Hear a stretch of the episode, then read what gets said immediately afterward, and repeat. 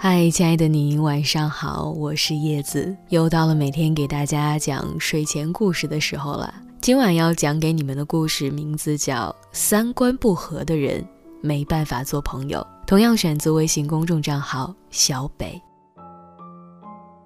今天刷朋友圈的时候，看到有人发了一句话，深以为然。他说：“我想人和人之间一定存在磁场这回事儿。”沿着三观向外辐射，有人说了千句，还是拉不近距离；有人坐在对面不说话，也不觉得尴尬。频率相似的人，顺其自然的就会聚在一起；磁场不合的人，讲几句话也在翻山越岭，始终走不进对方的心。是啊，那些三观不合的人，不仅做不成恋人，更是连朋友。都做不成的，因为话不投机半句多，宁愿和同好争高下，也懒得和傻瓜论短长。真正的三观一致，并不是观念一致、爱好相同，而是彼此都能尊重对方的想法，即使和我自己不一样，也会站在对方的角度去考虑。你说你喜欢吃路边摊。他不会嗤之以鼻，觉得你低级。你说你喜欢听音乐会，他也不会对你横眉冷对，觉得你无趣。你说你喜欢出去旅行，他也不会轻佻嘲讽，觉得你很装。你们之间喜好不一，但是他打心眼里觉得你真实可爱。他愿意分享你的生活，真正站在你这一边，而不是在你兴致勃勃的时候泼你冷水。打碎你所有的期待。毕竟，让我们觉得心寒的，从来都不是失落，而是你的快乐总是被打击。刚来北京的时候，每天都要工作到很晚，工资还少得可怜。觉得郁闷的时候，就会跟老家的朋友聊聊天。可是没聊几次，我就再也没有找过他们了。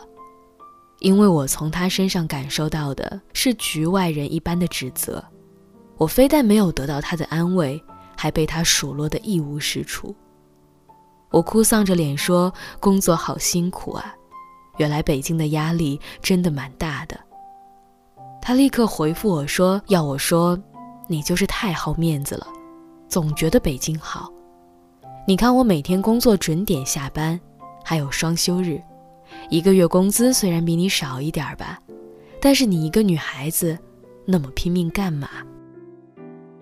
他三番五次都是这样的说辞，听多了之后，我就再也没有倾诉的欲望了。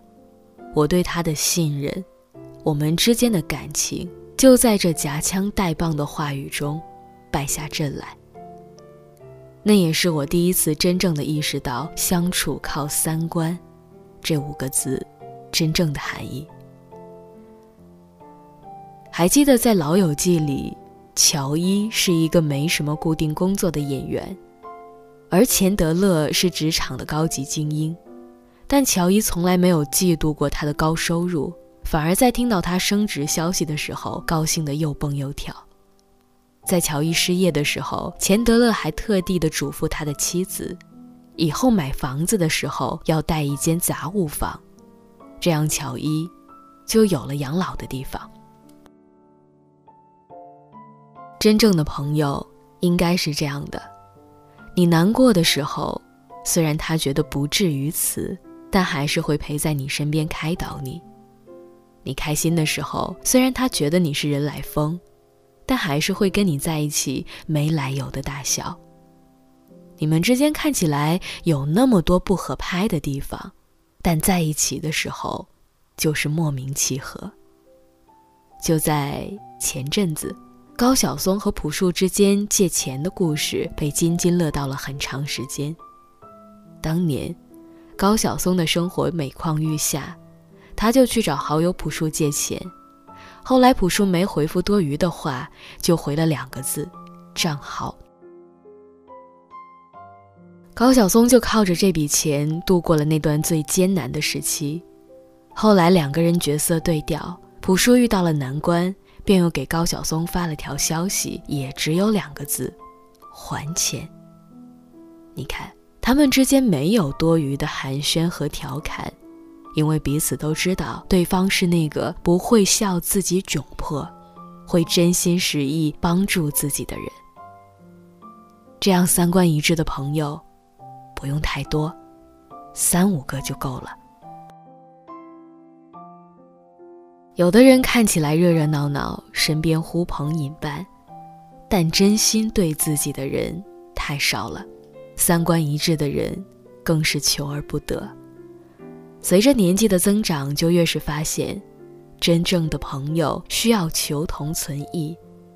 有些人注定不能成为朋友，不是因为你们所处的圈子不同、兴趣各异，而是因为他根本就不能尊重和理解你的三观。